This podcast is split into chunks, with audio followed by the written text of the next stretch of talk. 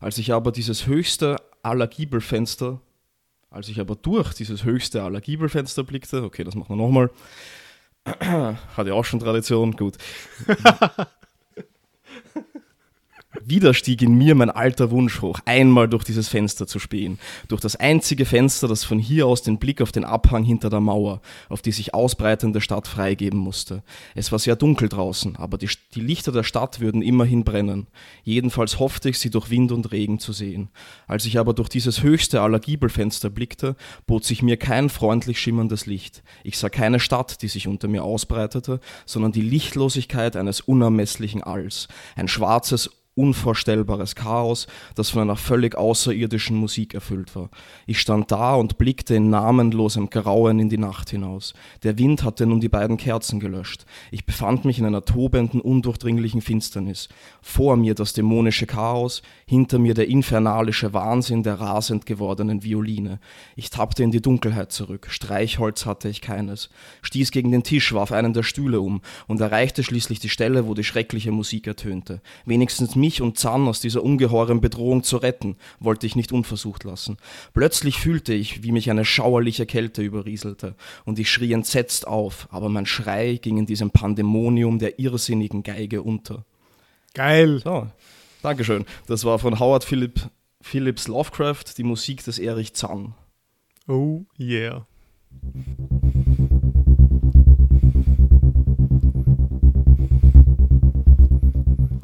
Ähm, ja, also mich erinnert das immer ein bisschen an einen Billa-Besuch, nachdem ich mehrere Tage zu Hause war. Also. War es jetzt genau das Zitat vorlesen oder Lovecraft lesen?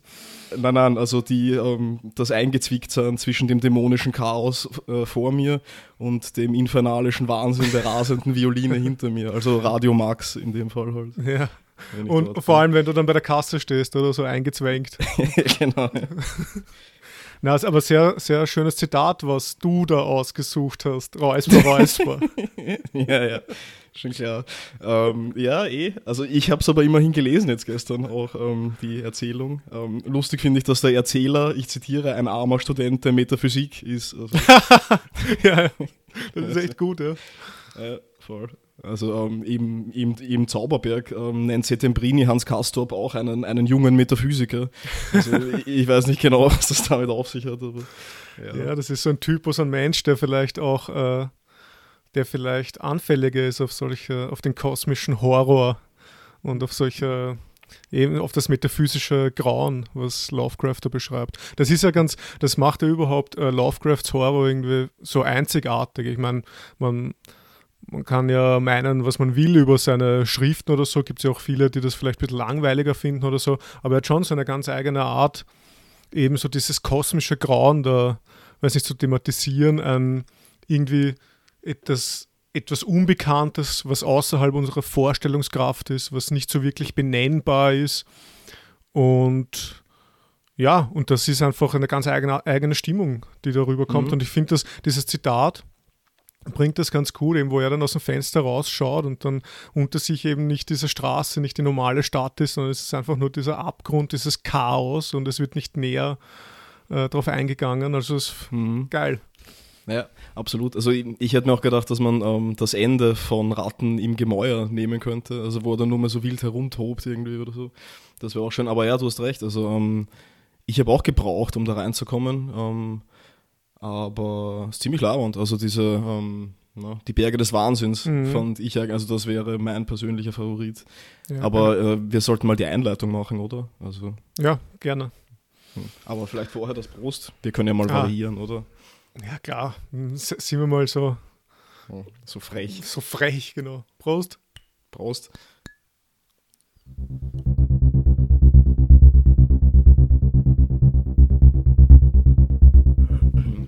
Also das sind drei Antworten zu zweit. Wir sprechen hier über ein Thema ähm, in unserem Podcast, über ein Thema, in, in dem wir jeweils drei Fragen dazu vorbereiten und diese dann hier beantworten. Also das Thema kennen wir natürlich, die Fragen des anderen hören wir aber zum ersten Mal.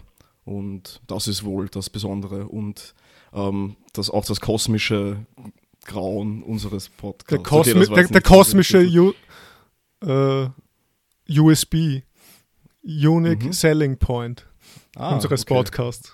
Mhm. Ja, also ähm, vielleicht noch wir, das sind David. Servus. Und ich, Klaus, guten Tag. Und unser heutiges Thema ist Ängste. Ähm, wie immer starten wir mit einer persönlichen Frage, also eigentlich nicht wie immer, wie seit einigen Malen, ich weiß nicht.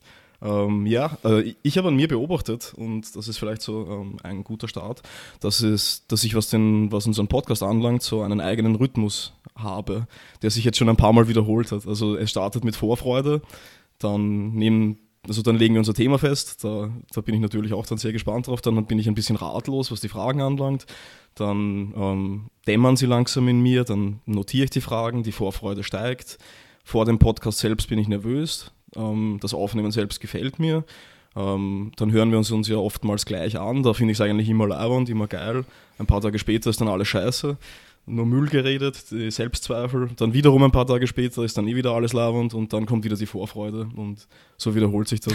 Das war jetzt keine Frage. Also so irgendwie wollte ich eher mal fragen, wieso dein Podcast-Rhythmus eigentlich ist. David.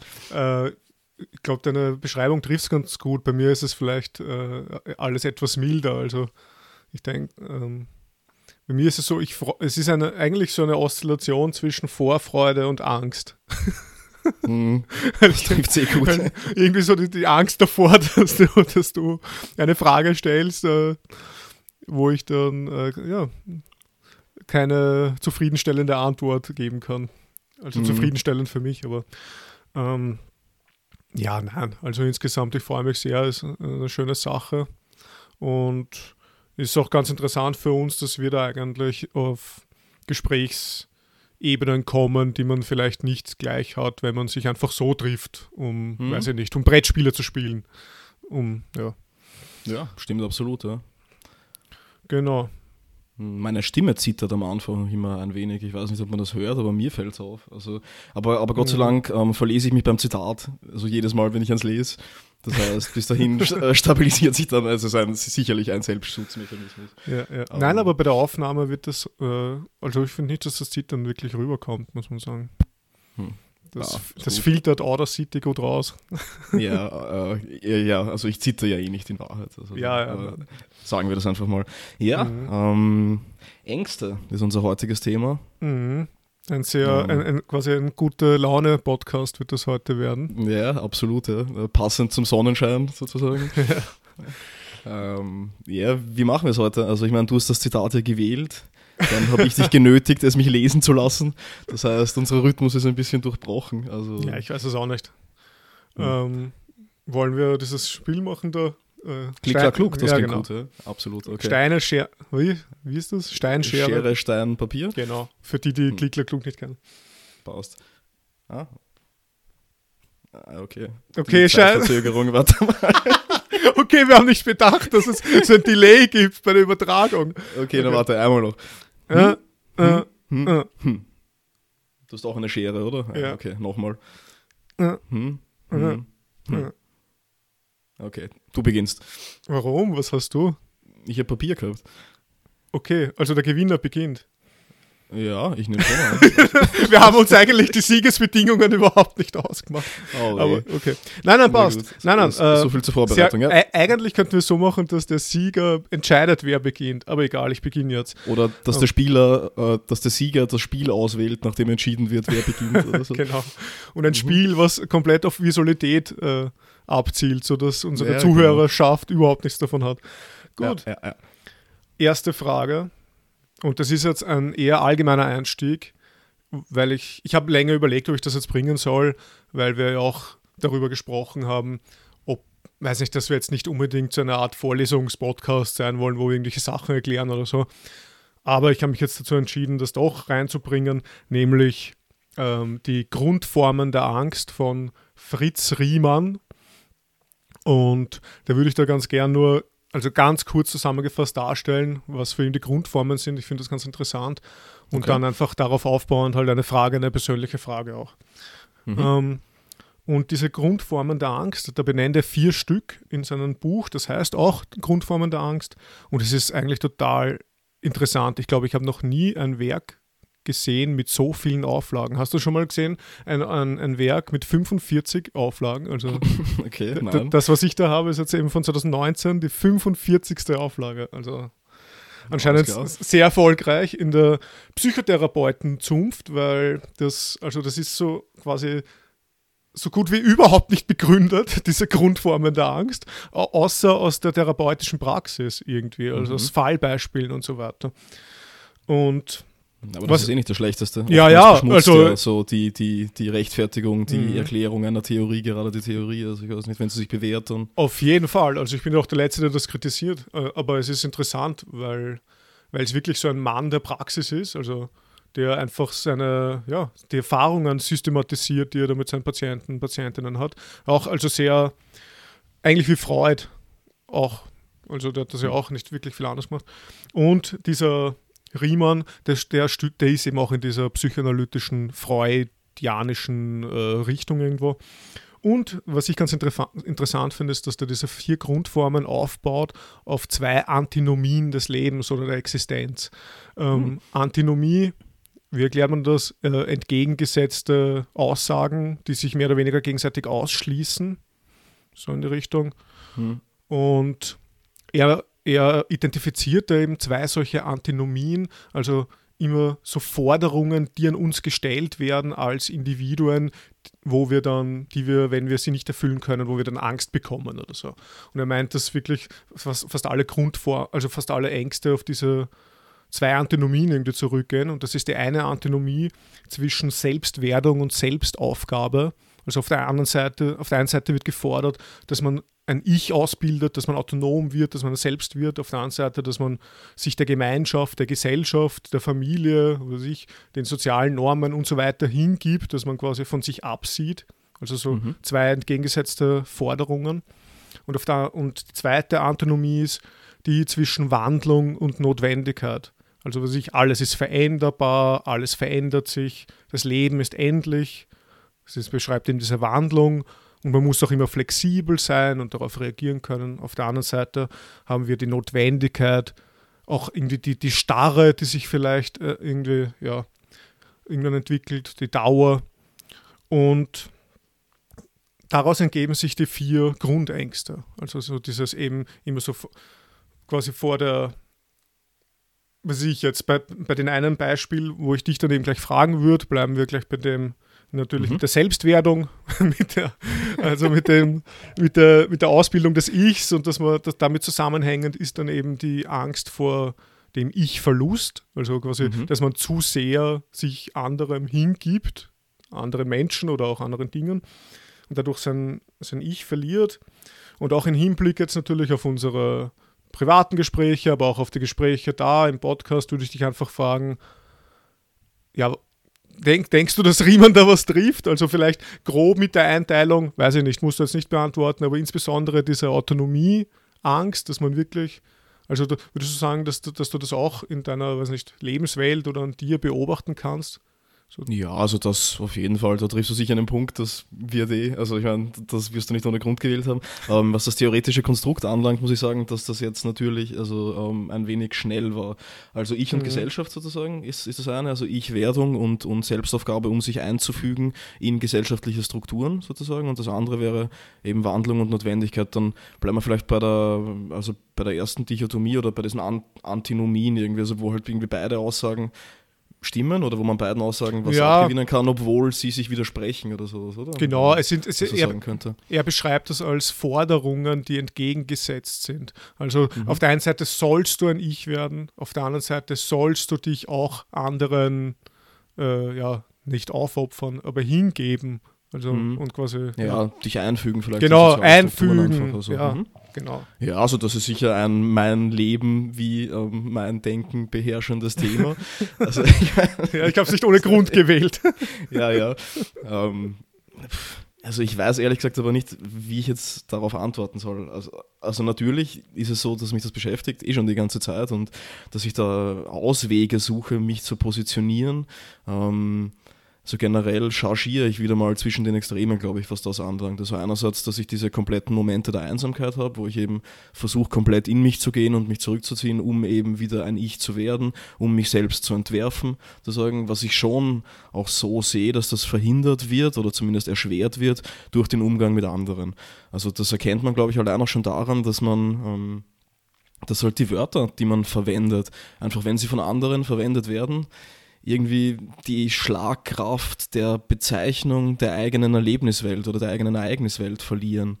Und das kann ich zumindest für mich wiedergewinnen, indem ich mich zurückziehe. Dann habe ich aber wieder diese, diese Momente und das sind seltsamerweise gerade die, wo ich denke, dass ich jetzt am geistigsten lebe oder so, wo es mich komplett unter die Menschen zerrt und reißt irgendwie und also ich weiß nicht, ob das ein Aufgehen ist und ob man, ob das eine, also ja, eine Angst auch, aber es sind sicherlich auch hm, Bedingtheiten, mit denen ich mich herumschlage und, und, und vielleicht ist der Blick darauf dann einfach ein Angstdurchsetzter, dass ich vielleicht befürchte, im Biller beschallt von Radio Max meine Identität zu verlieren, wenn alle dasselbe kaufen und, und ich das dann auch kaufe und ich dann wütend darauf werde. Aber ja, also für mich sind es halt eher wie so oft die Wörter einfach, an denen ich das festmache. Also wenn halt so, ja, wenn, wenn mir das verloren geht, was ich mit den Wörtern ausdrücken will, weil andere sie verwenden, das mündet bei mir oftmals sogar in Zorn irgendwie. Also mitunter. Ich weiß nicht, ob das jetzt eine Frage beantwortet. Ja, ja, nein, auf jeden Fall. Bei mir, ich habe mir nur äh,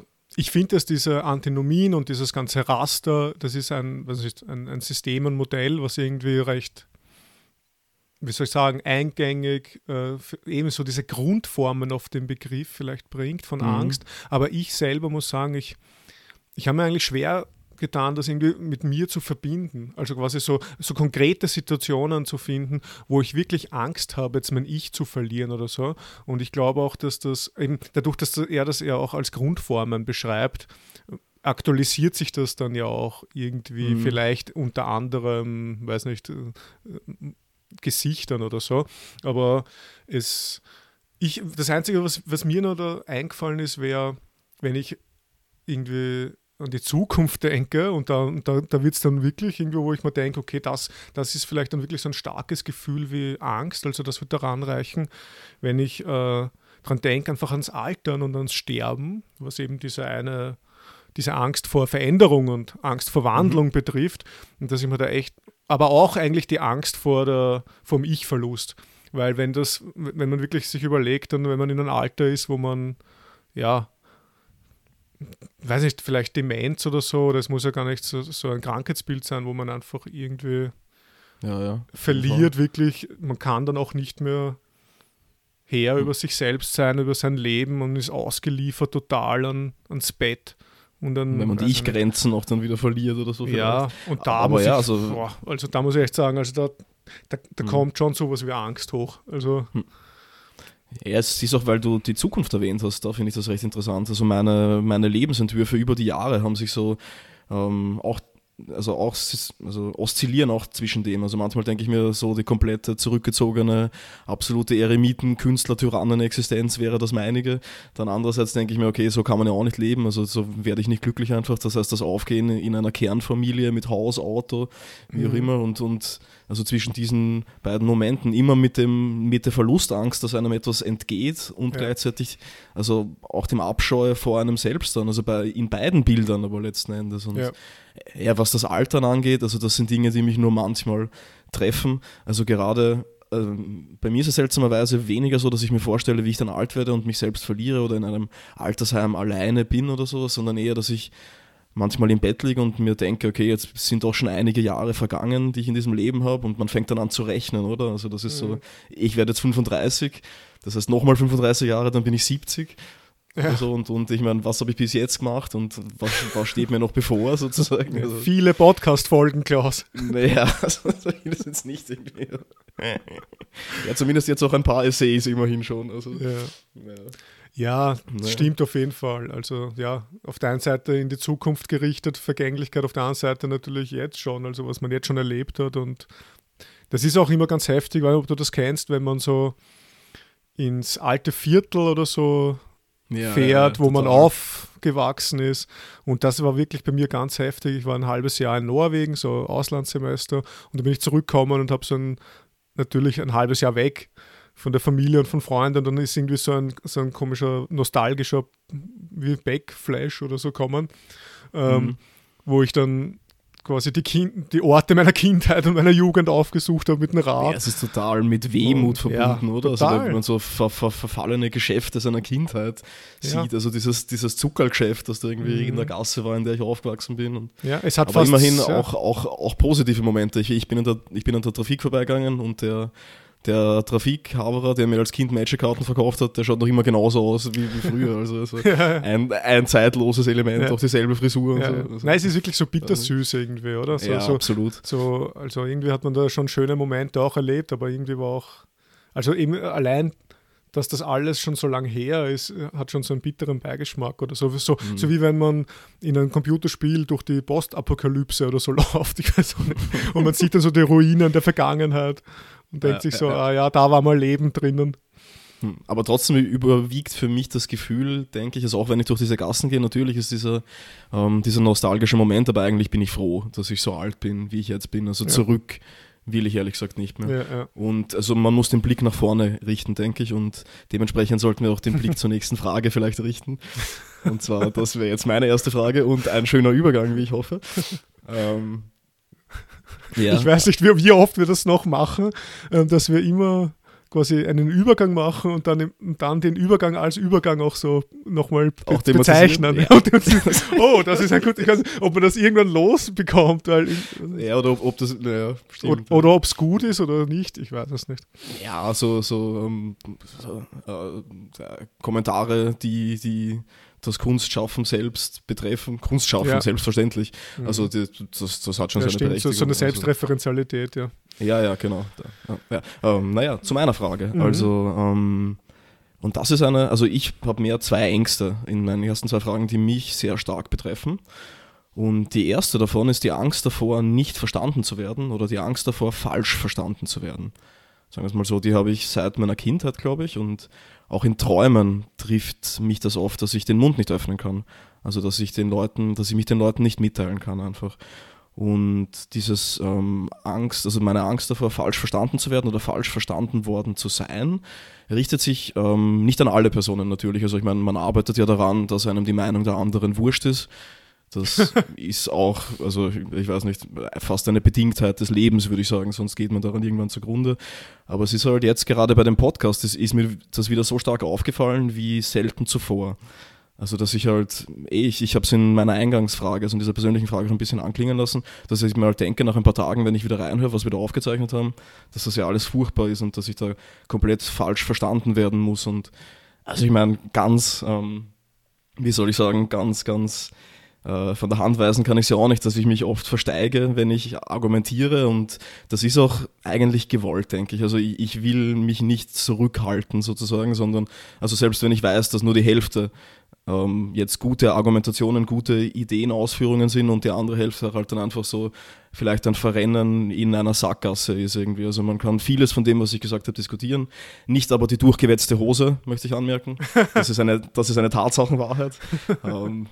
ja, aber zum Beispiel in dem Podcast über Beleidigungen, dass man mit allem jede Person beleidigen kann, also das weiß ich einfach nicht, keine Ahnung. Und ich habe mir wirklich schon überlegt, ob, ob ich jetzt unsere Podcasts also zensieren soll, ob ich da anfange rumzuschneiden oder so. Aber irgendwie ist halt das Konzept so, dass es ein spontanes Gespräch sein soll und das soll jetzt auch keine Apologie sein, weil ich meine, das, das ist ja ohne, ohne dies nichts nicht zu richten sozusagen. Also jede Erklärung und Rechtfertigung zieht einen Rattenschweif nach sich, der halt immer weiter gehen könnte. Das heißt, also ja, vielleicht ist das sogar so eine Art Unterhaltung für unser Publikum, ähm, ja, zuzusehen, wie wir in einem spontanen Gespräch uns verrennen in irgendwelche Seiten. Aber ich komme vom Thema ab. Also, Du machst genau das. Du machst genau das, was du gerade thematisierst. Sehr gut verlaufen, ja. Ja, ja, ja. Äh, ja, also performativ einholen, oder? Das ist Ja, genau, so nennt man das, ja, ja. Ja, genau, ja, völlig richtig. Ja. Ähm, naja, also worauf ich eigentlich hinaus will, also die Frage ist jetzt ein bisschen bochen oder so, aber ähm, teilst du diese Angst? Hast du das auch? Oder wie gehst du damit um? Ich meine, es ist ja auch, also Okay, m- ähm. wir, wir, wir exponieren uns ja beide, jetzt auch im Alltag eigentlich recht oft, oder? Also dadurch, dass wir beide in auch zum Teil in lehrenden Berufen sind einfach und ja. ja. antworten Sie bitte jetzt. Ah, Sehr gerne. Also, Äh, ich würde noch ganz kurz also was dazu sagen zu den Podcasts und wenn man, also zu, deinen zu deiner Überlegung, dass du jetzt äh, mit der Zensur rangehst oder so, da würde ich ganz ganz sagen, nach welchem Kriterium soll man denn da zensieren? Äh, ich mein, wenn ja, nur wir, nach meinem, ganz Ja, eh, aber das ändert sich ja auch. Also das ist ja, mhm. ich weiß auch nicht, ähm, die Podcasts sind genauso wie unser unsere, wie soll man, unsere Denkungsarten oder unsere Denkweisen, die, die, unterliegen ja auch einem gewissen Wandel. Und ich weiß nicht, nicht umsonst mögen wir aphoristische, den aphoristischen Stil des Philosophierens von Nietzsche oder was ich, ähm, so dass quasi verschiedene Positionen gewechselt werden und dass verschiedene Standpunkte durch argumentiert werden. Und ich, ich, sehe jetzt diese Podcasts nicht als ein, weiß nicht, kohärentes System, wo dann, wo dann jede Aussage quasi die absolute Wahrheit für, was ist, für die nächsten. Ja. Aber ja. Es, es, es ist ja so, dass man, also wenn man es durchdenkt, kann man ja auch gar nicht richtig verstanden werden, oder? Also das habe ich, hab ich mir dann auch gedacht. Also ich meine, mhm. das wieder diese, ja, das ist eh wieder diese, diese alte sprachphilosophische ja. Überlegung, keine Ahnung. Aber ja, es ja. ist halt trotzdem so, dass ich zugeben muss, dass mich manches ärgert, was ich dann, aber das habe ich auch in normalen Gesprächen. Da kommt es halt dazu, dass das halt schon ein bisschen einen ewigeren Charakter hat oder mhm. so. Und, und ich weiß nicht, ob ich nicht mich wandel oder so. Also wenn, dann ist das kein, kein fortschreitendes Wandeln. Also ich tapp immer wieder in dieselben Fallen. Also ich komme immer wieder in dieselben argumentativen Sackgassen sozusagen. Also ich meine, das wird dir ja aufgefallen sein, wenn wir sprechen mit, mit, miteinander, dass ich dann immer wieder abbreche und in die komme ich halt auch hier sozusagen. Aber ja, ja. also letzten Endes stimme ich zu. Also das wäre auch also ich würde es auch einfach feig finden, das zu zensieren oder sich von vornherein gleich mal, also einen Maulkorb ja. gewisse Themen zum Schiffen oder sowas. Ich weiß nicht, das ja. Na, vor allem, ja, lächerlich na, eigentlich ja. in Wahrheit. Und, und es ist ja auch so, ich denke mal, dass das, also wenn man uns hört, dann wird man uns auch irgendwo verstehen. Natürlich äh, ist Verstehen auch sowas wie ein Interpretieren. Ein, nein, ja, ein Interpretieren und vor allem ein unabgeschlossener Prozess. Also ich weiß auch nicht, also ich habe das, ich, ich denke nicht, deswegen kann man ja auch ein Buch äh, alle paar Jahre mal lesen oder so. Also man hat ja immer eine andere, ein anderes Vorwissen, einen anderen Horizont, eine andere Wissensbasis oder sowas. Mit denen hört man dann einen Podcast oder liest ein Buch und dann hört man das darin Gesagte ganz anders. Dann interpretiert man das auch anders, dann verschmilzt das vielleicht wieder anders mit der eigenen Wissensbasis und von dem her kann man das ja auch ähm, öfter quasi mal konsumieren, unter Anführungszeichen, auch immer anders verstehen. Deswegen würde ich mir da jetzt keine, also ja, ich meine, ja, okay, ich, mein, ich trifft jetzt so einen kompletten Relativismus ab. Ich meine, irgendwie, irgendwie gibt es dann wahrscheinlich schon so einen Verstehenskern oder so, weiß ich nicht. Ja, Weil sonst, schon, sonst wäre das ja alles dann komplett beliebig. Hm. Aber ich glaube. Ja, also, vielleicht, vielleicht zurück zur Frage, Entschuldige, wenn ich, wenn ich ja, ja. unterbreche. Also das, das ist, ist halt eine Angst, die ich auch unabhängig vom mhm. Podcast habe. Und okay, Also verspürst du die auch oder hast puh. du die jemals verspürt? Da muss ich ehrlich sagen, nein. Ich weiß auch nicht. Ich glaube, ich bin von Grund auf so ein. Ich habe so ein didaktisches Wesen. Ich will mich so klar wie möglich ausdrücken. Okay. und irgendwie mache ich das dann automatisch und ich habe so die Erfahrung gemacht, dass man da auch dann halbwegs äh, versteht, glaube ich, was ich sage. Also zumindest äh, tun dann die Leute so, ich weiß auch nicht. Aber, aber ich versuche schon,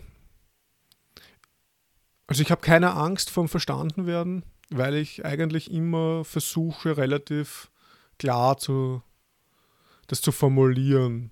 Und wenn's, wenn ich es nicht so klar formulieren kann, dass ich das Gefühl habe, dass man es verstehen kann, ich glaube, dann sage ich es auch nicht.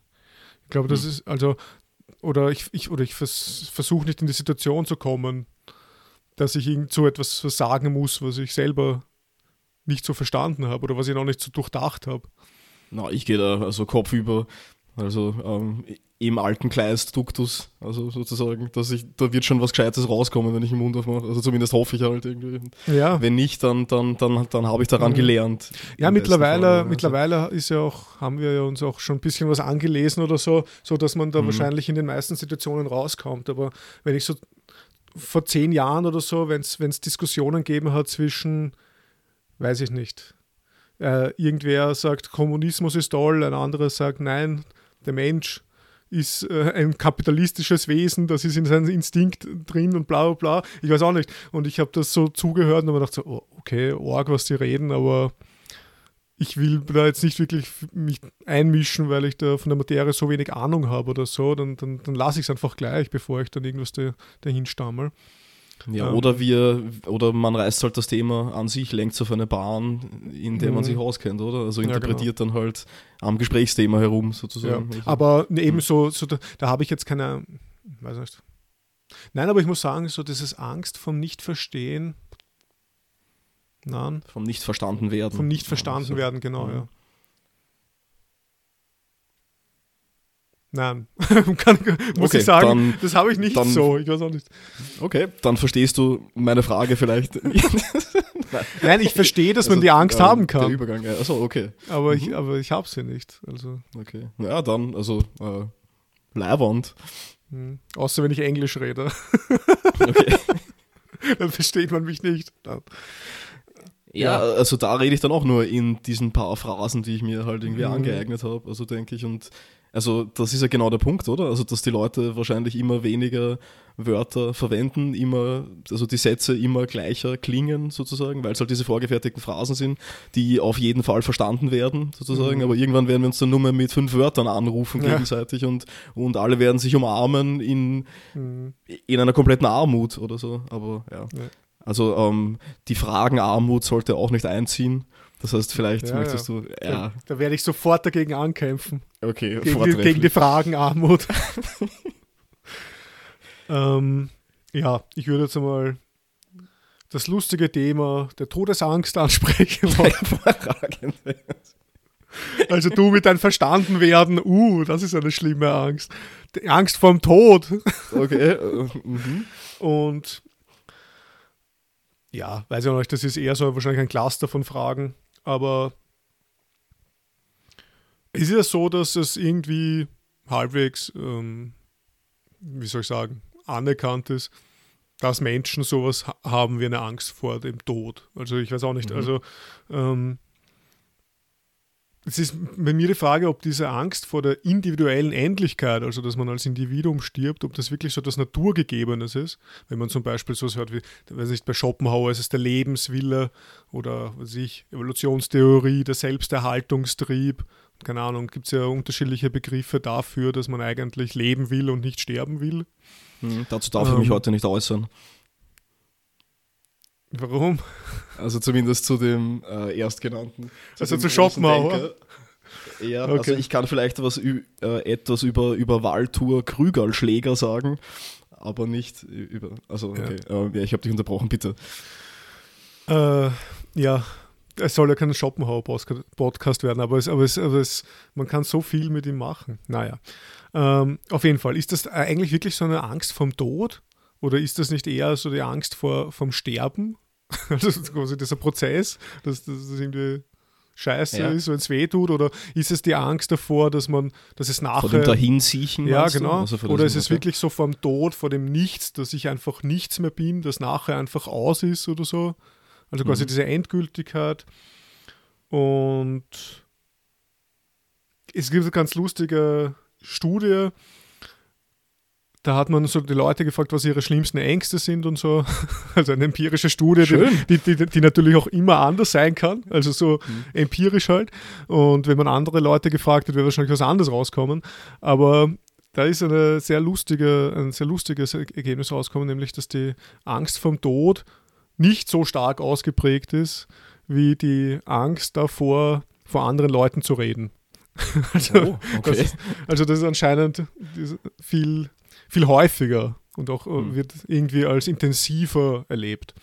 Ja, vielleicht, weil man noch öfter vor Leuten reden muss, als man jetzt stirbt. Ja, oder so und wahrscheinlich oder, auch, oder das weil- halt im, ja. im, im Blick hat. Also, Und weil die untersuchte Stichprobe wahrscheinlich irgendwelche 22-jährigen Psychologiestudentinnen waren, die noch nicht wirklich so eine starke, also wo die Todesangst einfach nicht, wie du sagst, so akut ist wie äh, Referate zu haben in, in Seminaren oder so. ja, ähm, aber ich meine, kommt nicht auch erst die Todesangst, wenn man so Also wenn man sie in seinem Umfeld, also wenn man so erfährt, dass halt Leute irgendwie, also überhaupt der, der Gedanke der Vergänglichkeit ist wohl auch an das Alter gebunden, weil, also, also nicht nur, weil man seine eigene Vergänglichkeit merkt, sondern die auch der, der Personen, die einem wichtig sind, oder? Also und ja. wenn das dann 22-jährige Studentinnen und Studenten sind, dann, also ja, ja, wird wahrscheinlich das noch nicht so oft eingetreten sein, aber, ja, ja, aber auf interessant, auf jeden Fall. Also, ja, jetzt wäre einfach meine Frage, was, was, was denkst du über die Todesangst? Also ist das so also oh, du kannst, also du kannst auf einer allgemeinen Ebene quasi sagen, ja, du denkst nicht, dass das jetzt so, so, so das Ding ist, um es mal so auszudrücken, oder auch auf persönlicher Ebene, ob du da wirklich, weiß nicht, eine Angst vorm Nichtsein, vom Tod. Hm. Aber ich, mir fällt gerade auf, dass das ist wahrscheinlich ziemlich mit der ersten Frage auch gekoppelt, mit dem hm. Ich-Verlust. Aber ja. Ja, also ich meine, man könnte es sicher so fassen, aber hm, ich weiß nicht, das ist halt schon. Also wenn ich da antworte, dann muss ich wahrscheinlich sehr persönlich antworten.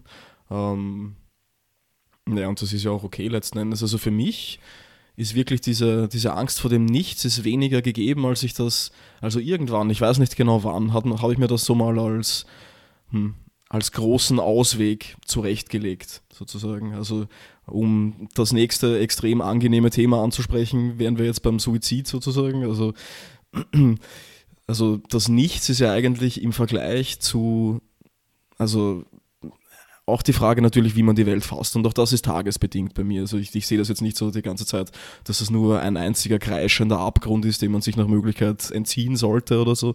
Aber an manchen Tagen denke ich mal schon, eigentlich ist das alles wirklich zart und das freut mich einfach nicht mehr oder so. Und da ist es halt dann ein schöner Gedanke im Hintergrund, zumindest, dass das Nichtsein jederzeit für mich eine Option ist, die absolut in meiner Macht liegt.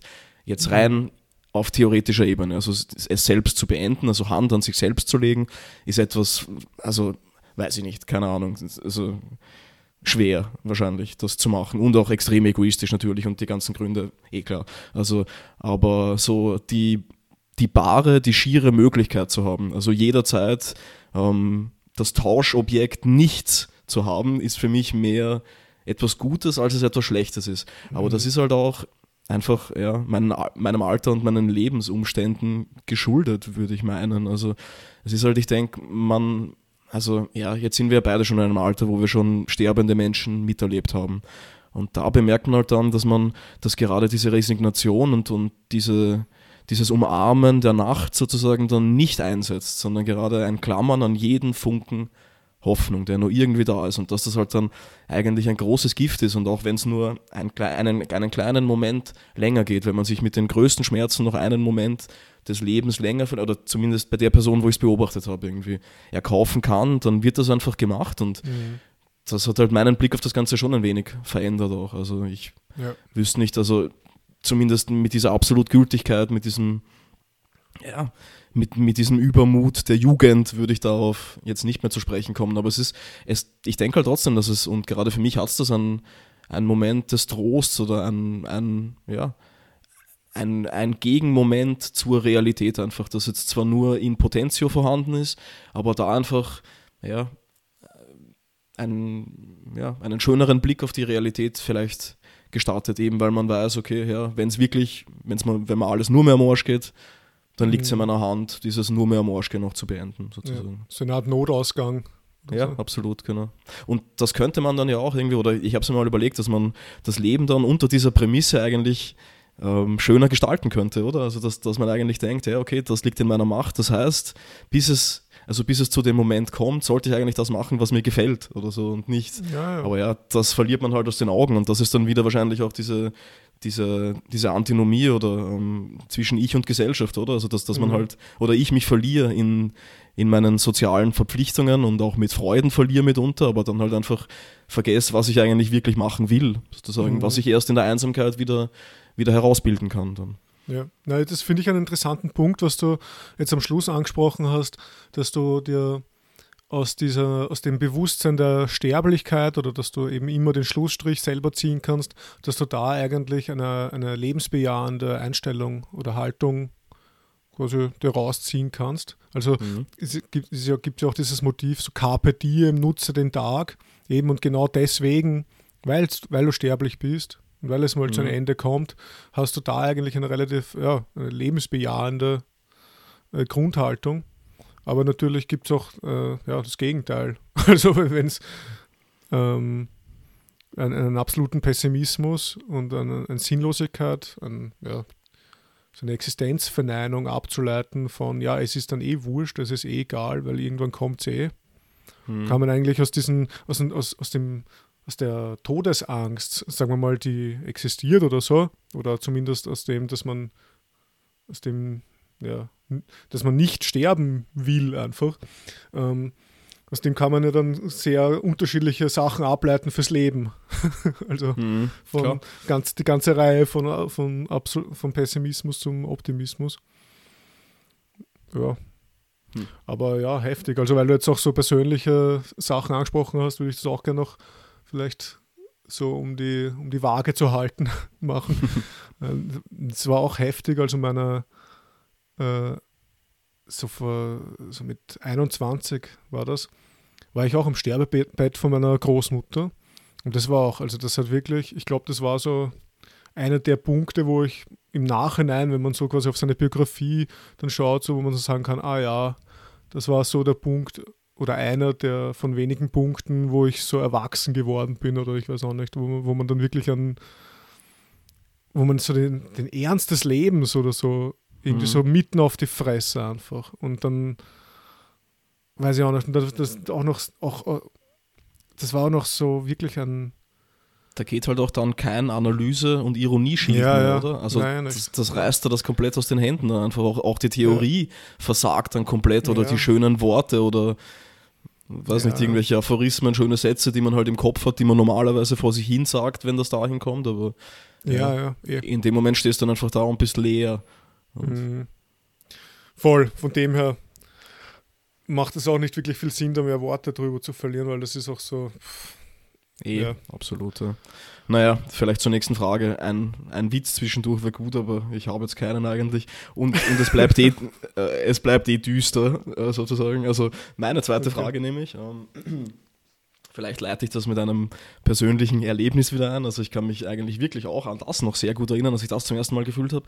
Da war ich neun Jahre und äh, ich glaube, ich war neun oder zehn. Weiß nicht, also so genau, offensichtlich doch nicht, aber ich war au- auf einem Skiurlaub mit meinen Eltern und war im Zimmer und in der Nacht und mir ist, also ich konnte die Nacht nicht schlafen, weil ich die ganze Zeit darüber nachgedacht habe, dass mir die Leute bald draufkommen werden, dass ich von Mathematik keine Ah. Ahnung habe und, und dass ich jetzt endlich anfangen muss, das zu machen. Sonst, also lang geht das nicht mehr gut, dass die Leute mir das glauben sozusagen. Ja. Und das ist halt irgendwie dieses Impostor-Syndrom, Phänomen, wie auch immer, Hochstapler-Syndrom auf Deutsch könnte man auch sagen. Und also ich habe das dann so literarisch bei Kafka. Also ich habe versucht, das zu googeln, aber ich habe es nicht mehr gefunden. Aber da findet sich das extrem schön. Also das hat mir, sich mir so richtig eingebrannt oder hat diesem, diesem Gefühl von mir zum ersten Mal schöne Worte gegeben. Also diese Angst vor der Entdeckung, dass man nur dass man ein, ein Hochstapler ist, dass man nicht das ist, was man vorgibt zu sein, sozusagen. Dass das nur eine Frage der Zeit ist, bis man auffliegt. Und irgendwie, wenn man so an diesen Aphorismus denkt, den ich beim letzten Mal ähm, gebracht habe, dieses Nietzsche-Ding, also der, der Mensch als Darsteller seines eigenen Ideals oder seines eigenen Bilds, irgendwie, da denke ich mir ja, also also, also, also damit könnte man das ja gut verbinden. Also wenn man eben nur darstellt, was man sein will, sozusagen, und ja, nicht ist, was man ist, was auch immer das jetzt sein soll überhaupt, das wäre ja ohne dies eine weitere Interpretation. Aber dann, dann macht man eben überhaupt die, die Tür auf dafür, enttarnt zu werden. Und deshalb jetzt meine Frage, David, bist du ein Hochstapler? Ja, klar. Okay, Also ich habe, ich habe, also dieses Imposter-Syndrom, was übrigens äh, der Hauptteil meiner dritten Frage ist, ähm, Ah, sehr schön. um wieder eine Tradition abzuhaken, ähm, ist auf jeden Fall Teil von meinem Leben. Also, ich, hab, ich wollte nur eine kurze Rückfrage, bevor ich das antworte. Du, das hast du als neun-, zehnjähriger erlebt und seitdem nicht mehr oder schon noch? Ja, ja, also regelmäßig, immer wieder. Okay, also ja, das, ja. das sind auch solche, solche klassischen Abendgedanken, glaube Ja. ich einfach. Oder halt so vor, ja, wenn ich was zum ersten Mal mache Ja, ja, oder so, ja. dann. Ja, also ich habe äh, ich hab das auf jeden Fall. Also ich finde es auch ganz interessant, äh, so in- in etwa zur gleichen Zeit, wo ich, als ich so Träume hatte, also so Leistungsversagen träume. Ich weiß nicht, wo man dann, also bei, bei mir geht es im Konkreten wirklich, wo ich dann ein, ein Seminar halte. Da sitzen dann 40 Studierenden vor mir und ich habe mich vorbereitet auf ein Kant-Seminar, also im Traum. Hm. Obwohl ich natürlich auch gerne in der Wirklichkeit ein Kant-Seminar halten würde. Und plötzlich steht auf der Tafel Hegel. Und alle, oh, und alle, ja, wirklich, und alle schauen mich so an und, oh. und ich realisiere, okay, scheiße, die erwarten jetzt, dass ich irgendwas zu Hegel sage. Ich bin einen, mhm. ich, ich leite anscheinend dieses Semester ein Hegel-Seminar und kein Kant-Seminar. Und ich habe keine Ahnung von Hegel. Und ja, das ist echt, also das sind ganz intensive Träume irgendwie.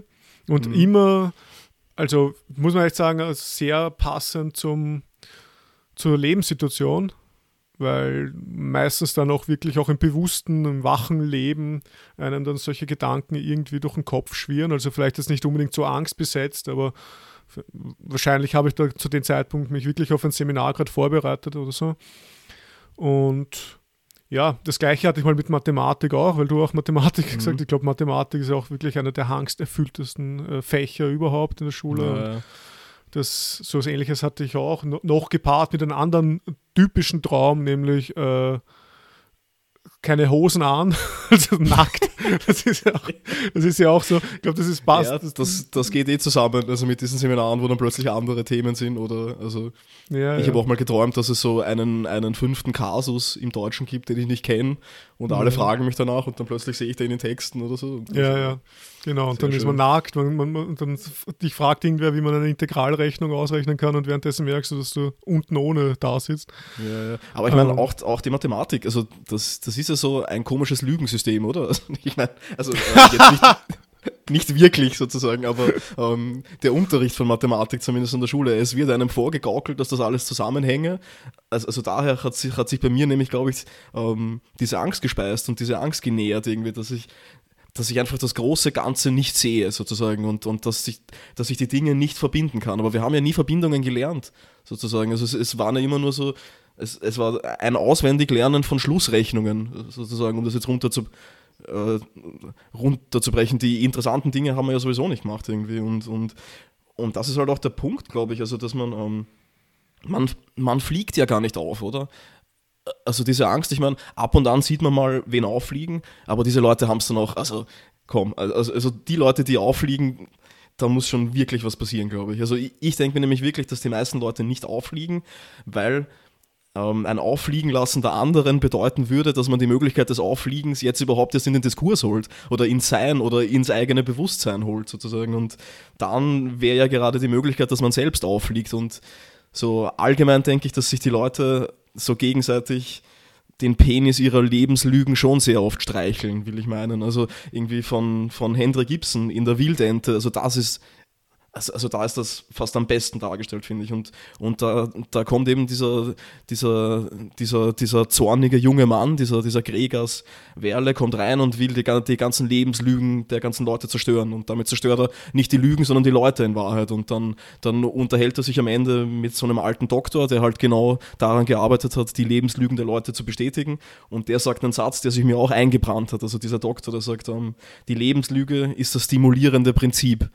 Und ich denke mir halt schon noch, dass man irgendwie, dass die Angst vor dem Auffliegen, ähm, also dass man dem eigenen Ideal, dem eigenen Bild von sich selbst nicht entspricht, wiederum so eine Art Antrieb ist, die sich instrumentalisieren lässt, um einen weiteren Kernpunkt unseres Podcasts äh, anzusprechen, glaube ich. Also, dass das gerade dazu dient, dass man sich diesem Ideal vielleicht immer weiter nähert oder dass man sich diesem Ideal vielleicht, ja, oder diesem Bild von einem eben, eben, ja, dass man dem näher kommt. So ja. sozusagen einfach durch die Angst, also wiederum über die Bande gespielt, an sich selbst arbeiten.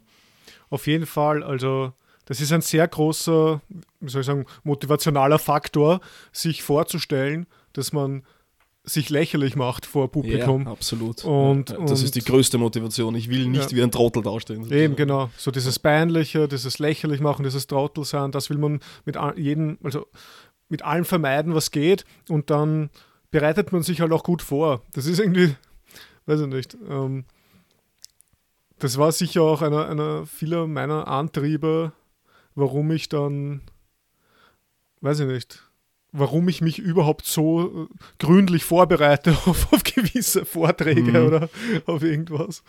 Ähm, genau, sich nicht dieser Situation auszugeben. Von dem her bin ich da ganz bei dir. Also man kann das instrumentalisieren. Es ist halt, wo es halt problematisch wird, wenn es ähm, irrational wird oder wenn es mhm. äh, wenn's, äh, so, wenn sich so ein Abgrund auftut, wo man nicht mehr instrumentalisieren kann, weil das, weil das einen irgendwie aus den zwischen den Fingern durchfließt oder so, weil es einfach, weil es einfach unbegründet ist. Also, ja, quasi, also wenn man die Unterscheidung zwischen tatsächlichem Nicht-Genügen ja. und, und nur vermeintlichem Nicht-Genügen nicht mehr ziehen genau. kann. Genau. Also wenn, wenn diese Unterscheidung irgendwie weggeht, wenn ich dann auch vielleicht nicht mehr die Urteilskraft habe, zu sehen, so, okay, das kann ich und das kann ich nicht, sondern wenn dann alles quasi in so ein komisches, weiß ich nicht, in so eine Wolke der Irrationalität mich dann überfordert und ich dann mhm. irgendwie denke so, wow, okay, wenn mich jetzt irgendwer nach dem fragt, ich habe keine Ahnung und so. Meistens bewahrheitet sich das ja nicht. Meistens ist man, kann man antworten und ja. wie du sagst, äh, auch wenn man ein Hochstapler ist, kommt es in den seltensten Fällen vor, weil man dann doch noch irgendwas sagt und allein die Höflichkeit gebietet es, den anderen nicht komplett gegen die Wand rennen zu lassen. Und mhm. in halbwegs zivilisierten Kontexten belastet man es ja dann auch mal, bei, weiß nicht, dann kritisiert man vielleicht und dann vielleicht nochmal, aber wenn man dann merkt, okay, der andere kann, kann jetzt nicht mehr, weiß nicht, solide antworten, lasst man es ja auch gut sein. Und ich weiß auch nicht. Also mhm. irgendwie, das, das regelt sich ja dann irgendwie. Aber ja, grundsätzlich, also wenn man quasi in der Position ist, noch das zu instrumentalisieren, auf jeden Fall. Also ich muss auch sagen, das ist größtenteils bei mir. Ähm, von dem her, ist, ich muss auch sagen, also ich habe das jetzt nicht nur in Träumen, dieses, wo sich das quasi auftut, diese Angst, sondern auch wirklich teilweise äh, am Weg zum Beispiel zu solchen Veranstaltungen oder kurz davor oder so, wo dann Klar. irgendwie so ein komisches inneres Gefühl entsteht und da, das, ja, das hat, das hat man dann auch nicht wirklich unter seiner Verfügung. Also da kann man mhm. sich dann nur noch einreden, hey, ich habe das Beste, was ich, ich, was ich gemacht habe, habe ich gemacht und fertig. Mhm. Ja, in der Früh davor habe ich das extrem. Also mhm. wenn ich die, diese, ja, wenn ich diese Lehrgangstage hatte oder wenn ich halt irgendwie, ja, ja, ähm, in der Früh. Wo ich halt sozusagen liefern muss, da ist dann auch dieses Liegen bleiben und sich noch in die Decke hüllen, das ist eigentlich fatal. Also da heißt es dann einfach aufstehen, dann ist der Abrieb geringer, würde ich sagen. Also. Auf jeden Fall, vor allem in der Früh, so dieser, dieses Aufwachen, das ist so ein Schwebezustand irgendwie zwischen mhm. waches Bewusstsein und noch so schlafen und man kann dann schon sich in Gedanken verlieren, die dann auch wieder irgendwo unbegründet und haltlos sind. Mhm. Weil, weil man eben noch so in die Irrationalität des Schlafs irgendwie reinragt. Ja die Zeit, in der die Kränkungen auf Drachen reiten. ja, sehr schön. Und eine, eine lustige Geschichte vielleicht noch äh, in der Psychologie, einer der, einer der ärgsten deutschsprachigen Hochstapler, der heißt Stapel, der Typ. Ah, schön. Und der, der ist aber, der hat nicht nur das Hochstapler-Syndrom, sondern der war wirklich ein Hochstapler. Und der, der, hat so, der hat so richtig schön, wie man sich das vorstellt, vor einem Statistikprogramm gesessen und hat dann so die, die Antworten oder das Antwortverhalten der Versuchspersonen, der vermeintlichen Versuchspersonen einfach selbst eingetragen, so in die Tabellen und dann gesagt, ah ja, na das passt dann zu meiner Hypothese und so weiter. Und der hat das acht äh, Jahre lang oder so gemacht, hat, hat unzählige Bam. Studien in den besten Journals veröffentlicht und dann ist das alles aufgeflogen. Der Herr Stapel. das heißt, ja, schön, Nomen ist, naja gut, das müssen wir nicht sagen, aber. Nomen ähm, ist oh. ja, ja. ja, aber, aber ja. Also nach Nietzsche wäre das doch zumindest so mit den Kategorientafeln spielen. Naja, nein. Keine Ahnung, ich weiß nicht. Wäre schon schön. Ja, aber es ist halt dann doch lächerlich, also wenn ich mich ähm, über das definiere und es dann fälsche. Also wenn ich so, ja. so generell einfach Welten schaffen, dagegen ist ja nichts nichts zu sagen, aber dann sollte der Kontext halt auch dem, ja, es ist irgendwie dem angemessen sein, würde ich sagen. Also ich weiß auch nicht, vielleicht kriegt man dann so, eine, so einen Machtrausch, wenn man in Top-Journals publizieren kann mit den super tollen, signifikanten Ergebnissen. Und dann ist man da auf einmal der, der Wissenschaftsstar. Aber es ist halt schon heftig. Also, ich weiß ja nicht. Also, ich hätte, äh, ich glaube, ich bin da so vernünftig gestrickt. Jetzt nicht dass ich das nicht mache, weil ich jetzt, was ich sonderlich tugendhaft bin oder ehrlich bin, sondern weil ich einfach wieder Angst habe davor, dass er auffliegt. Also vor allem, vor allem die Wissenschaft, ich meine, das ist ein, ein Prozess. Also das muss man ja schon sagen. In der Wissenschaft, dadurch, dass viele verschiedene Leute an verschiedenen Orten an denselben Problemen arbeiten, fliegen ja solche Sachen dann auch auf. Also wenn, mhm. wenn, wenn 500 andere Forscherteams nicht das gleiche Ergebnis haben wie der Typ, dann fällt es ja auf. Auf der anderen mhm. Seite, wenn andere das gleiche Ergebnis haben, dann fällt es ja nicht auf. Also das ist Stimmt, ja, das Weil ist sie ja denken, dass irgendwie seines, also so ja. um, ähm, die Benchmark ist und das müssen sie jetzt auch erreichen und ja. wissen nicht, warum sie es nicht erreicht haben und fangen dann auch an zu fälschen. Vor allem, dann, dann, hat er durch Fälschung also. quasi unbeabsichtigt die Wahrheit getroffen oder so. Also wenn man oder erschaffen halt. Ja, genau. das nicht, aber was eh dasselbe ist wie getroffen. Also, gut, wieder mal die Brausetablette im Wasserglas des Relativismus. Wunderbar. Okay. Ähm, aber ja. deine dritte Frage vielleicht. Genau, ja, die knüpft auch wunderbar an. Äh, weil das war, das ist eigentlich auch meine Frage, nur vielleicht in einer etwas anderen Hinsicht, also betrifft auch dieses Hochstapler-Syndrom, um, weil es auch, wie gesagt, eigentlich einer der, also neben Höhenangst oder so, ist es, glaube ich, einer der wenigen Ängste, die ich jetzt heutzutage noch habe. Also ich meine, keine Ahnung, mhm. wenn ich so in der Kindheit, kann mich erinnern, wie ich in die Dunkelheit geblickt habe, in einen Wald oder in so eine, oder in so Türen, wo eine Glasscheibe ist und, und dahinter ist das Licht abdreht. Und dann, mhm. also solche Dunkelheitssachen, so dieses Angst vor, ja. das, das habe ich alles so in der Kindheit. Oder wenn man aufwacht und man sieht so in der Ecke äh, eine Jacke hängen, aber nur so schemenhaft ja, ja, und man glaubt, absolut, es, es, steht war oder es, es ist irgendwer hängt da. Und aber ebenso dieses Hochstapler-Syndrom ist neben der Höhenangst eine der wenigen Ängste, die ich heute eigentlich, also jetzt also noch kenne irgendwie. Und ja, ich würde dich einfach fragen, ob du denkst, ob solche Träume, also allgemein Träume, aber auch insbesondere äh, dieses äh, Leistungsversagen oder dieses Hochstaplertum da betreffend, ob solche Träume dir Aufschluss geben über die jetzige Situation. Also um es in deiner Terminologie zu sagen, kannst du die Träume instrumentalisieren, um quasi ja, mehr Orientierung in deinem Leben zu erhalten, wo du denkst, ah ja, anscheinend habe ich da einen wunden Punkt oder so, oder gibt es da was, was ich noch bedenken sollte oder so. Hm. Ja, also da ist halt die Frage nach dem, nach dem rationalisierten Lebenspart und dem Lebenspart, wo ich, wo ich dann einfach nur vor mich hin lebe. Also ich meine, klar, in den Momenten, also keine Ahnung, beim Spazierengehen oder so, oder wenn halt irgendwie, also ja, in diesen klaren Momenten sehe ich das schon und denke mir dann schon, dass ich das irgendwie einbauen könnte und auch fruchtbar machen könnte für irgendwelche also ja, für Bilder, für dann eben Sätze, für Aphorismen, keine Ahnung. Also das, das bietet ja ein Potenzial einfach, also alles, was einen trifft. Aber ähm, in den meisten Situationen denke ich einfach, dass ich das nicht nutze und einfach, also einerseits vergeude und andererseits halt einfach nur so vor mich hin akzeptiere oder sowas. Also ähm, im, im schlimmsten Fall daneben mit dem schon vorhin angesprochenen. Das ist einfach, ja, okay, wenn das jetzt alles komplett in die Hosen geht, scheiß drauf einfach. Also, weiß nicht seltsamerweise bietet einem da aber auch das, das Leben Gelegenheiten genug, jetzt rückwirkend ähm, auf Dinge zu blicken, die man schon gut gemacht hat. Also, keine Ahnung, dass man halt mal irgendwas Leibendes, einen leibenden Satz geschrieben hat, dass man, keine Ahnung, mit einer Person geschlafen hat, die halt hm, voll sexy so. ist. so, ja, genau. Also, das einfach, ja, passt, ich habe eh schon, also ich meine, keine Ahnung, selbst wenn der Vortrag jetzt in die Hosen geht, ist. Ich habe was erreicht. genau, ja. Also, das, das macht es halt irgendwie einfach, also zu sagen, aber. Ähm, ich habe mit Chucky geschlafen damals. Chucky, genau. Jenny auch und Erna. Kevin ähm, war auch dabei, ja.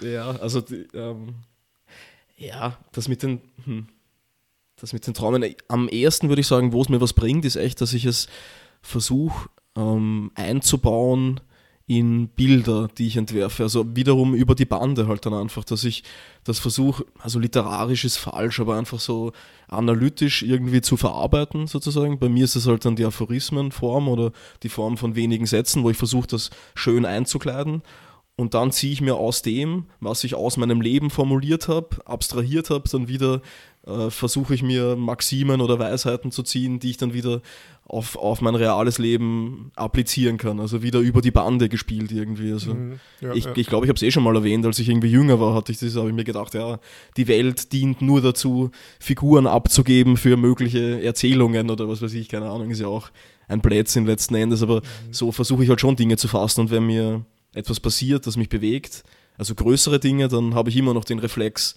das irgendwie niederzuschreiben, was halt so oft ein Ersatz für das drüber reden ist, aber einer, der halt länger dauert sozusagen. Also ich mein, wenn es mir halt schlecht geht, ich will nicht zum ja, also ich meine, du kennst ja die ganzen Sätze eh schon, die ich jedes Mal sage oder halt die anderen Leute, das, das kann ja nichts mehr Neues sein. Also mich, mich wundert das sowieso, dass du mir da überhaupt noch zuhörst irgendwie. Oder ja, ja. Halt, ich, Na, ich, bin, ich bin da meistens berauscht und dann vergesse ich das wieder. Okay, sehr gut. Nein, aber das ist ein, ein sehr schöner Gedanke, den du da ausformuliert hast, dass du, dass der Traum quasi dann dein Kunstschaffen oder so, dein Kunstproduzieren beeinflusst und du dann darüber ja, sowas wie Selbstaufklärung betreibst. Äh, da gibt es auch äh, schöne Traumbestimmung oder was ist, äh, na, Definition nicht, aber so eine, eine, eine, Traumauffassung von Nietzsche, der in der Geburt der Tragödie aus dem Geiste der Musik davon schreibt, dass, die, dass der Traum den, den Menschen quasi das erste Mal oder das ist die einzige Möglichkeit, die den Menschen quasi die Erfahrung gibt von einer anderen Welt also von einer mhm. möglichen mhm. Welt. Es muss nicht so sein wie die Welt, in der du faktisch, empirisch lebst. Es gibt auch andere Welten und Träume sind quasi so die Möglichkeit, um das zu erleben. Und, mhm. das, das ist dann ein Motor, ein, ein großer Motor bei ihm für Kunstschaffende. Also quasi die dann äh, eben mit Kunst andere Welten mhm. ja, ausmalen oder wie auch immer skizzieren, beschreiben. Und ja, Ganz schön, ganz mhm. anders zum Beispiel als bei, bei Freud. Also bei Freud werden ja Träume sowas wie, weiß nicht, nie, nicht erfüllte Wünsche mhm. oder sowas. Und, und, und, äh, und er glaubt dann ja durch so ein komisches Kodierungssystem wirkliches, ganz eindeutig mit Regeln und mit Symbole irgendwie so eben so diese Deutungen da vollziehen zu können. Mhm. Und wo, wobei ich glaube, also ich bin da eher dann auf deiner oder auf Nietzsches Seite, dass das einfach so eine Art Angebot ist mhm. von einer möglichen Welt. Und wenn ich bei wachem Zustand mir denke, okay, das macht in meiner jetzigen Lebenssituation Sinn, dann ja, dann nehme ich mir was dafür, ob jetzt für Kunst oder für, für das eigene Leben oder wie auch immer. Also ja. es ist viel unverbindlicher als, als jetzt wirklich so eine starre Traumdeutung. Also einfach irgendwie so, ja, eben bei meinem Beispiel mit, mit dem Hegel-Seminar, ich habe mir dann am nächsten Tag einfach gedacht, so, hm. Scheiß auf Hegel. genau. Erstens das und zweitens, hm, anscheinend habe ich da doch mehr Schiss irgendwie davor, jetzt ein eigenes Seminar zu leiten. Also ich mhm. meine, ist jetzt vielleicht nicht die, die größte Erkenntnis oder Selbsterkenntnis, aber es ist zumindest so, aha, anscheinend gibt es da was in mir. Mhm. Aber das ist halt, ja. Ja. Ja, also ich, hm, ich stimme zu oder finde es interessant, was du sagst, also das vor allem. Ähm, nur das, das mit dem Traum, also ja, aber ich habe das auch in wachen Momenten seltsamerweise. Also nur diesen einen Gedanken will ich noch anbringen. Ähm, ja. Und zwar, wenn ich irgendwie offen bin, also wenn man diese Tage hat, in denen man so leichtfüßig durch die Welt geht, das sind auch die Tage, in denen ich dann leicht Kopfweh bekomme, sozusagen, und da da bin ich fast genötigt, also da darf ich nicht zu viel unter Leuten sein oder ich sollte zu viel unter Leuten sein, je nachdem. Dann sehe ich nämlich in ihre Gesichter und muss mir ihre, ihre Leben für sie denken. Also das hat fast so einen, fast so einen zwanghaften Charakter und, und irgendwann muss ich dann halt den Blick senken, weil ich, weil ich halt Kopfschmerzen davon bekomme. Aber das ist auch für mich ein Ding, mir jetzt Leben ausdenken zu können oder Gegenrealitäten zu schaffen, weil ich vom Traum leider sehr viel vergesse immer wieder. Also ich notiere mir zwar immer mal wieder was nach dem Aufstehen, aber das sind dann solche Sachen wie ich wollte einen, eine, eine Science-Fiction-Kurzgeschichte schreiben über einen Automaten, der irgendwie Mutterschaft anzeigt oder so. Und das, das war, ich, ich bin aufgewacht und habe gedacht, ja, das ist das Beste überhaupt. Und noch niemand hatte diese Idee und das war halt einfach ein Schwangerschaftstest oder so. Und also, ja, also keine Ahnung. ja, aber das stimmt, ja. Ich, ich muss sagen, ich meine, ich, wir sind ja hier kein Podcast für den Augenblick. Also eigentlich wollten wir unsere, unsere, unsere historische für die Ewigkeit. Ja, eben. Und deswegen sollten wir unsere historische Situation, wollen wir das ja auch nicht so in den Vordergrund rücken. Aber mir muss ich sagen, seit dieser Corona-Sache träume ich viel mehr. Ich habe mhm. keine Ahnung, was das zu bedeuten hat, aber zumindest ich erinnere mich viel mehr, sagen wir so. Mhm. Ganz eigenartig. Aber ja. Hm. Ja, vielleicht noch meine, meine dritte Frage schnell, oder? Ja, also, gerne. Genau, also die können wir eh relativ schnell beantworten. Es ist nur, ähm, was, ich, was ich beobachtet habe, was ich interessant finde, also solche, hm, man könnte das Horrorfilm-Vorlieben nennen. Also du weißt ja, ich bin kein großer Freund des Horrorfilms sozusagen. Ja, ja. Schande ähm, über dich. Naja, also, finde ich jetzt nicht unbedingt eigentlich. Also ich kann dir dann noch ein schönes Argument. Also, na gut, dann, dann, dann gleich dazu. Also ich denke, dass das Sehen des Horrorfilms die größte Feigheit überhaupt ist. Warum? Weil man oh. ähm, ein, ein Objekt des Horrors vor sich selbst stellt, um nicht das eigene Ich als Objekt des Horrors wahrnehmen zu müssen. Der Aberwitz, die Absurdität der eigenen Existenz, die Belanglosigkeit des eigenen Lebens. Ah, nein, nein, dann stelle ich lieber S von Stephen King davor und oh, davor habe ich aber Angst. Okay, gut. Aber also darauf wollte ich jetzt eigentlich nicht hinaus, sondern ähm, auf die Vorlieben von, von Horrorfilmen. Also äh, der Menschen, man kann sagen, also was ich beobachtet habe, das ist irgendwie so, äh, meine Cousine hatte nie Angst vor, vor Monstern, vor Unbekanntem sozusagen, sondern also das Objekt ihrer Angst war sozusagen ein menschlicher, psychopathischer Mörder. Also et, etwas Bekanntes vielleicht in, in minimaler Variation des Normalen. Ähm, bei mir aber weil mich besagte Cousine oftmals genötigt hat, mir in meiner frühen, naja, keine Ahnung, Frühkinder, das ist jetzt auch übertrieben, ich war neun oder 18. zehn, keine Ahnung, und ich, ich 18, also gestern, genau.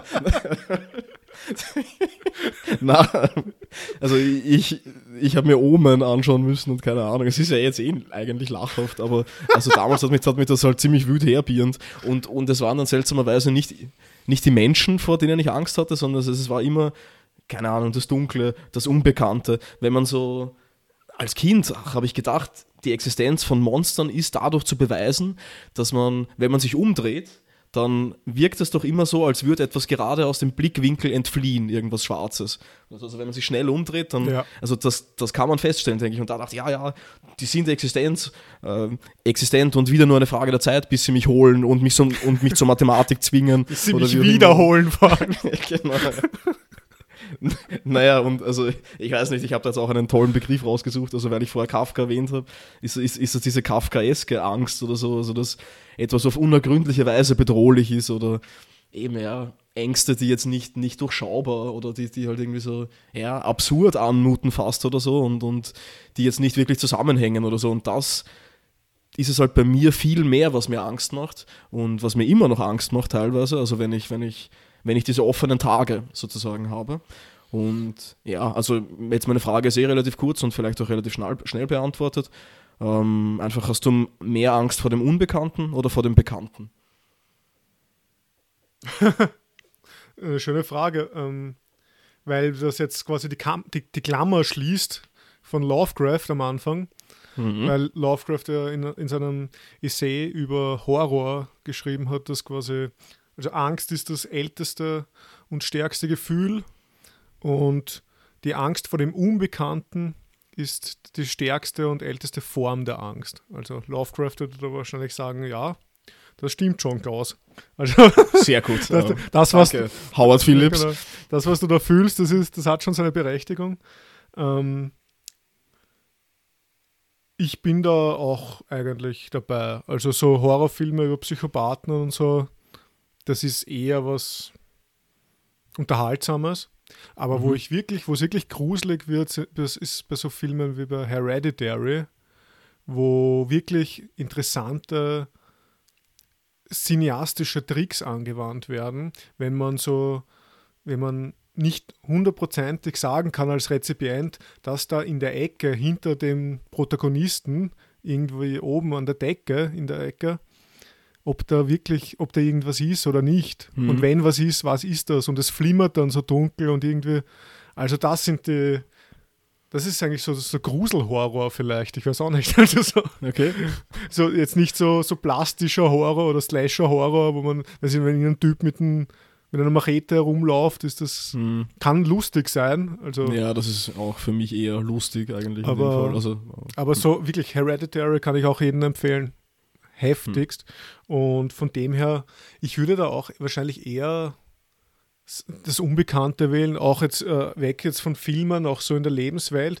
Äh, letztes Jahr war ich äh, in Mexiko äh, Urlaub machen und da waren wir in Tulum und ich habe durchaus nur positive Erfahrungen gemacht in Mexiko. Also die Mexikaner, Mexikanerinnen sind alles sehr nett und sehr freundlich und wirklich, also weiß ich so irgendwelche Vorurteile oder so vagen Vorstellungen, dass man, dass es in Mexiko, Mexiko so hart abgeht. Ähm, das trifft wahrscheinlich in gewissen Gegenden zu, dort wo wir waren eben nicht. Das ist so Mhm. der Bereich äh, Yucatan ist, das, ist Mhm. die Region. Da, da hat man eben sich Tulum und ja, Holbosch und keine Ahnung was. Auf jeden Fall ist es dort sehr friedlich und schön. Und irgendwann, wir waren, also ich war mit meiner Freundin dort und dann waren wir so bis 3 Uhr in der Früh irgendwie trinken. Und dann am Weg nach Haus, da sind wir dann so durch eine Gasse gegangen, wo ich echt, wo wir beide irgendwie so ein ungutes Gefühl bekommen haben, weil das war eine unbekannte Stadt. Wir sind da an dem Tag hinkommen, war eine unbekannte Gasse. Wir sind quasi zum, zu unserem Apartment sind wir nicht, noch nicht auf diesem Weg gegangen. Das heißt, es kommen halt viele so, dieses, dieses ganze Unbekanntheitsmotiv ist da halt total drinnen. Und man weiß ja dann doch nicht, ob vielleicht nicht ein paar Geschichten stimmen und weiß ich nicht. Dass die Mhm. dann kommen so ganz komische Ängste hoch, obwohl die, die, die Woche davor die nettesten Leute kennengelernt. Und irgendwie, wir haben uns dann auch am nächsten Tag geschämt drüber, dass wir da eigentlich Angst gehabt haben. Aber es war, Okay. also, man kriegt das nicht so, man kriegt das nicht weg, finde ich. Und, und da kommt dann Mhm. vielleicht auch das hoch, was, was ich als Kind gehabt habe, wenn wir in der Nacht beim Waldesrand irgendwo in Kärnten oder so beim Bauernhof waren. Und dann hat man so in, einfach in den Wald hineingesehen, in diese Ja, Dunkelheit. Und ja, ist schon, also, ja. Das ist auf jeden Fall arg. Ja. Naja, okay. Ähm, dann können wir damit, glaube ich, unser Publikum ins Unbekannte entlassen, oder? Ja. Piu, piu, piu. Oh yeah. Genau. Auf jeden Fall.